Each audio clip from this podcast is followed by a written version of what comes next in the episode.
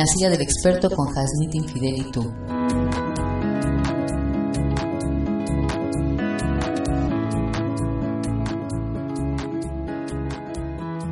Hola, ¿qué tal? Me da mucho gusto saludarle el día de hoy. Mi nombre es Hasnit Infidel y en esta ocasión le voy a compartir un boceto sobre el artículo 74b de la ley del impuesto sobre la renta aplicable para este ejercicio 2020 y vamos a comenzar con lo siguiente.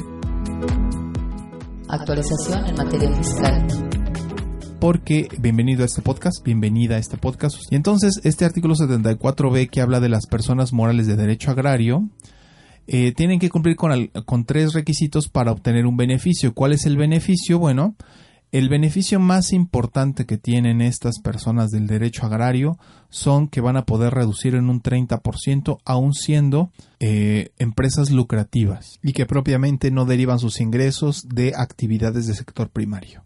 ¿Cómo es esto? Sí, mire, tenemos que cumplir con tres requisitos para que podamos alcanzar el beneficio del artículo 74b y entonces tengamos una, tengamos un, obtengamos tres beneficios. Entre de ellos, bueno, pues vamos a dos beneficios. Y uno de esos beneficios es que podamos reducir nuestro impuesto sobre la renta en un 30%.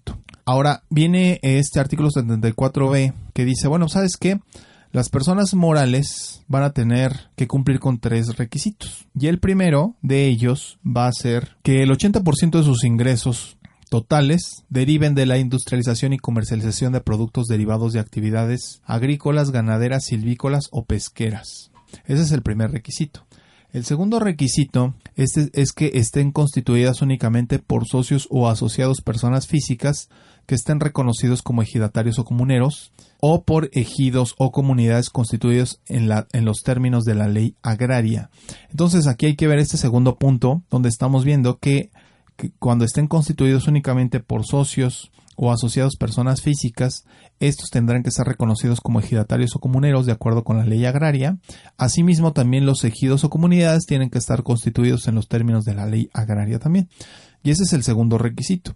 El tercer requisito es que hubieran tenido ingresos totales en un ejercicio inmediato anterior, es decir, que en esta primera hipótesis de, este, eh, esta primera hipótesis de estos tres requisitos que le estoy comentando es que hubiera tenido ingresos totales en el ejercicio inmediato anterior que no hubieran excedido de 5 millones de pesos. Ese es el requisito. Ahora, para llegar a ese número de los 5 millones de pesos, pues tenemos que excluir dos conceptos. O tres conceptos, como lo podemos decir. Eh, los ingresos por enajenación de activos fijos, los, los ingresos por enajenación de activos fijos y terrenos de su propiedad que hubieran estado afectos a su actividad, y esos son los conceptos que tenemos que excluir. Si cumplimos con estos tres requisitos, el 80% de mis ingresos totales por la industrialización y comercialización de productos derivados de actividades agrícolas, ganaderas, silvícolas o pesqueras, es el primero. El segundo, que estén constituidos únicamente por socios o asociados personas físicas, que estén reconocidos por la ley agraria, como ya lo dijimos, ejidatarios o comuneros, o comunidades o ejidos. Y el tercer requisito, que hubieran tenido ingresos totales en el ejercicio inmediato anterior hasta 5 millones de pesos, excluyendo los activos fijos por las enajenaciones de activos fijos o activos fijos y terrenos de su propiedad que hubieran estado afectos a su actividad, bueno, pues entonces se abre una puerta de beneficios y esa puerta de beneficios es que vamos a cumplir con las obligaciones establecidas en, la ley de la renta como si fuéramos personas físicas. Ese es el primer beneficio. Y dijimos que eran dos, ¿no? Nada más que determinar este impuesto sobre la renta como personas físicas, pues hay que recordar que van a determinar vamos a determinar el impuesto aplicando la tasa del 30% del artículo 9.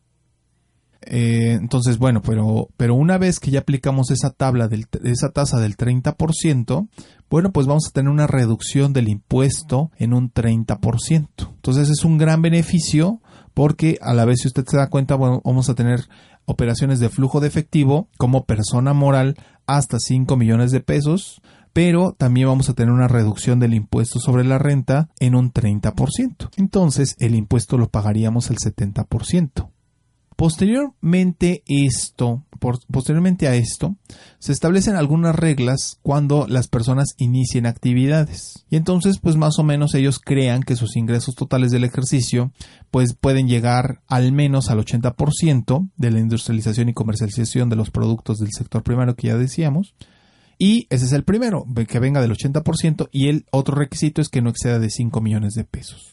Entonces, pues una vez que ya tenemos ese, ese dato ahí, pues vamos a jugar la proyección de los ingresos del ejercicio para ver de qué tamaño es la empresa. Entonces vamos a agarrar esos ingresos los, los, por el periodo que hayamos tenido, que sea por el que iniciemos actividades, que siempre va a ser un ejercicio, pues digamos que irregular, porque menor a 365 días. Entonces agarramos esa cantidad. Vamos a pensar que hubiéramos tenido actividad durante la mitad del año, es decir, 180 días aproximadamente, ¿no? Entonces, bueno, pues esos 180 días vamos a pensar que en ese momento hubiéramos ganado 2 millones de pesos. ¿Cómo voy a saber si llego a los 5 millones o no llego a los 5 millones? Bueno, entonces voy a dividir esos 2 millones de pesos entre 180 días y eso me da 11.111 pesos y eso lo voy a multiplicar por 365 con lo cual acabaría con 4.055.555 pesos de tal forma que este contribuyente en esta proyección de ingresos que establece este artículo 74b, pues podría todavía seguir con la opción. Eso es lo que para lo que nos sirve esta proyección y así lo tenemos que decir. Bueno, pues ahora algo que tenemos que considerar en estos momentos es que en el mes de enero de cada año, así lo dice el mismo artículo, pues, pues eh, los contribuyentes que quieran irse por esta opción, pues tienen que presentar un aviso al SAT. ¿Y qué tiene que decir ese aviso? Bueno, pues nada más tiene que decir que van a manifestar que van a aplicar lo dispuesto en el artículo 74b de la ley de renta y tan tan se acabó, es todo. Para eso, pues ya obviamente el SAT va a establecer sus reglas de carácter general y ahí hasta ahí no tenemos ningún inconveniente. Pero ahora vamos a ver lo que son las reglas de salida, porque así como existen unas reglas de entrada, pues existen unas reglas de salida. Oye, ¿por qué me salgo del régimen? Podemos decir, ¿no? Bueno, hay dos hipótesis en las, no del régimen, sino de la opción. ¿Cómo, me, cómo pierdo la opción? Bueno, muchas veces las opciones son como las relaciones en el mundo de las personas, porque aquí pues estamos hablando del mundo de las normas y ahora vamos a llevarlo al mundo de las personas, ¿no? Entonces, para entrar, tuviste algunos requisitos para establecer, establecer esa relación. Para salir, tienes que cumplir igualmente con algunos requisitos. En el caso de las personas, bueno, pues normalmente cuando, cuando estás saliendo con una persona o ya es tu esposo lo que sea, o tu esposo, bueno, pues en ese caso, pues ya llega el momento donde se rompe la relación por infidelidad, porque a lo mejor no le gusta trabajar, porque a lo mejor no lleva dinero a la casa, porque a lo mejor eh, pues ya de un momento a otro ya no lo viste tan guapo o tan guapa como la veías de vez en cuando. Total que aquello se acabó, ¿no?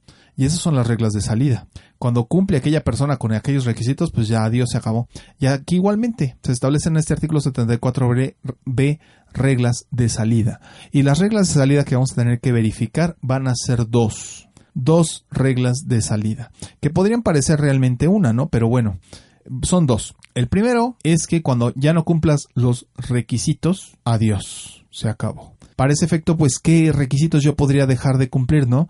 Bueno, como podría ser, por ejemplo, el 80% de los ingresos totales o el límite de los 5 millones de pesos, ¿de acuerdo? Y por eso es que digo que en realidad es un requisito, pero pues la disposición como que lo separa en dos. Dice, ¿sabes qué? Cuando cumplas, cuando incumplas con algún requisito, se acabó aquello.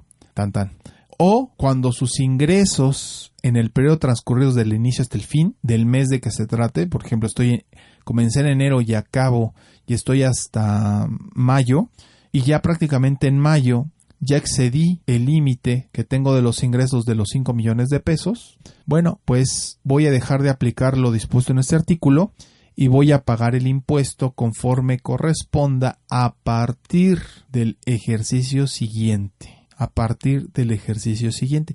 Pero ese tema del a partir del ejercicio siguiente, pues es que decimos, ¿sabes qué? Pues es que estás en enero, estás eh, de enero a mayo, pues prácticamente ahí se rompe la continuidad y a partir del ejercicio siguiente, bueno, pues ya te vas al régimen que te corresponde como persona moral, perdiendo el beneficio de la reducción, perdiendo el beneficio de flujo de efectivo y se acabó. Que esos son, digamos, que los beneficios que no tenemos en personas morales. Pero aquí hay un régimen de transición mezclado. Porque dice, bueno, sí es cierto, lo vas a aplicar hasta el ejercicio siguiente, pero en este ejercicio, es decir, de junio, porque acuérdese que yo excedí en mayo, de junio a diciembre, pues ¿qué crees? estos ingresos que exceden la cantidad de los 5 millones de pesos, pues ya no te voy a dar el beneficio de la reducción del impuesto. ¿Y qué pasa? Pues que entonces, si recordamos los beneficios, pues entonces sobrevive el beneficio de flujo de efectivo, pero ya no tenemos el beneficio de la reducción de impuesto por, la, por los ingresos que excedan la cantidad de 5 millones de pesos. Entonces aquí en el régimen de salida, en el régimen no, en, el, en las reglas de salida, bueno, pues entonces ya pierdo aquellos beneficios que yo tenía hasta la reducción de impuestos y de los 5 millones, y pero todavía sobrevive en este esquema, pues porque no lo dice el artículo, todavía debe de sobrevivir todavía la opción del flujo de efectivo. Y ya hasta el siguiente, pues ya entonces ya me voy a régimen general de las personas morales. Y aquí, igualmente que en las relaciones de las personas, pues dígame usted algo que mate las relaciones de las personas para que nunca más vuelvan a coincidir. a veces la infidelidad, ¿no? A veces que se metió con la prima, que se metió con tal, tal, tal. No, pues eso ya es imperdonable y se acabó. Pues aquí lo que es imperdonable es que excedan el límite de los 5 millones de pesos o los requisitos y entonces se sale del régimen y una vez que se sale dicen que ya jamás en ningún caso va a poder volver a aplicar los términos de este artículo 74b. Entonces, si nos damos cuenta, bueno, pues este esquema es una opción, como ya lo decía la iniciativa, para que todos aquellos del sector primario, entendiendo agrícolas, ganaderas, pesqueras, silvícolas, puedan comercializar e industrializar sus productos a través de estas personas de derecho agrario y ellas también pues se vean beneficiadas en este esquema de proveedor em, inicial por decirlo de alguna forma y que ellos puedan colocar estos productos ayudando a su vez a esta base del sector primario agrícolas, ganaderas, pesqueros y silvícolas a que comercialicen sus productos y que puedan tener mayor colocación de los mismos. Ese es el esquema que vemos que está teniendo. Le dejan un bajo perfil de los 5 millones de pesos. Más o menos comenzamos a jugar con el concepto de la pequeña empresa, aquella pequeña empresa que va de 4 millones hasta 100 millones de pesos de acuerdo con eh, datos de la Secretaría de Economía y pues es una opción que podemos ejercitar para si tenemos alguna comercialización o incluso visión de negocios para poder comercializar los productos del sector primario, pues ese es un beneficio. Sin olvidar, sin olvidar que tenemos que considerar que estén constituidos por socios o asociados personas físicas que estén reconocidos como ejidatarios o comuneros o por ejidos o comunidades. En ambos casos tienen que estar con la ley agraria. Bueno, pues eso fue todo por el día de hoy. Muchísimas gracias por escuchar este podcast. Suscríbase a nuestro canal de Soy Ejecutivo Fiscal en YouTube. Síganos en Spotify como en la silla del experto en los podcasts. También ahí va a ver usted todo ese contenido. Y también síganos a través de nuestra fanpage en Facebook que es Soy Hasnitin Fidel. Y bueno, cualquier duda o comentario, usted sabe que siempre estamos disponibles en el 55 3103 6804 en el WhatsApp. 55 3103 6804 para estar en contacto con usted. Muchísimas gracias y nos vemos en nuestro siguiente podcast. Que tenga un excelente día. Y si le gustó este podcast, pues dele me gusta porque nos gusta que les guste. Muchas gracias. En la silla del experto con Hasnit Infidel.